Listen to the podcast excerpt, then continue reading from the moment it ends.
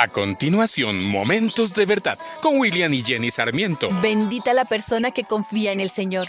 Muy buenos días.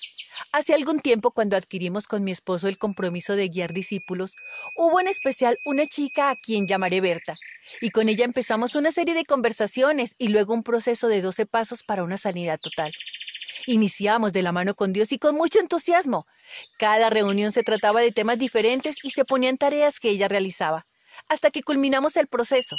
Sin embargo, yo sentía que no había avanzado mucho y ya no sabía qué más hacer para su proceso. Con el transcurrir del tiempo nos alejamos y hace algunos meses me encontré con ella y conversamos un buen rato.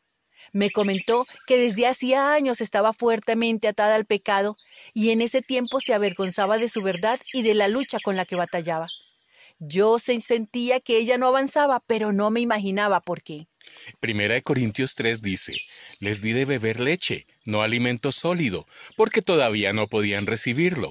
En verdad, ni aún ahora pueden, porque todavía son carnales, pues habiendo celos y discusiones entre ustedes, ¿no son carnales y andan como hombres del mundo?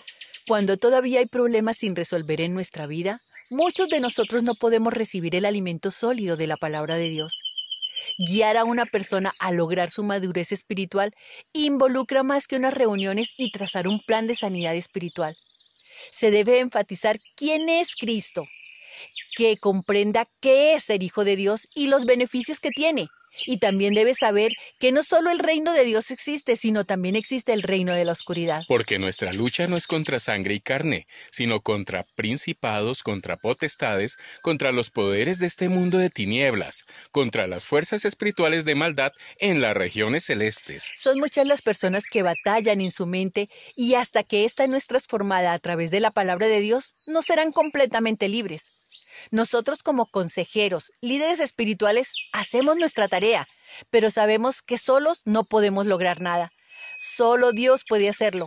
Él es Jehová de los ejércitos celestiales. Es el Todopoderoso, quien puede romper cadenas, ataduras, prisiones y cepos. Atrévete a conocer más a tu Padre, a ese Dios que te ve con ojos de amor y desea verte libre, libre en Él y maduro en tu caminar. Te invito a que oremos. Señor Jesús, estamos ante tu presencia y te rogamos que toda carga, toda angustia, toda atadura que llevamos sea quitada en tu santo nombre, Jesús. Abre por favor toda prisión donde el enemigo nos tenga encadenados y danos la bendición de gozar salud mental, espiritual y libertad de espíritu. Oramos en el nombre de Jesús. Amén. Acabas de escuchar Momentos de Verdad, una palabra de vida para tu espíritu.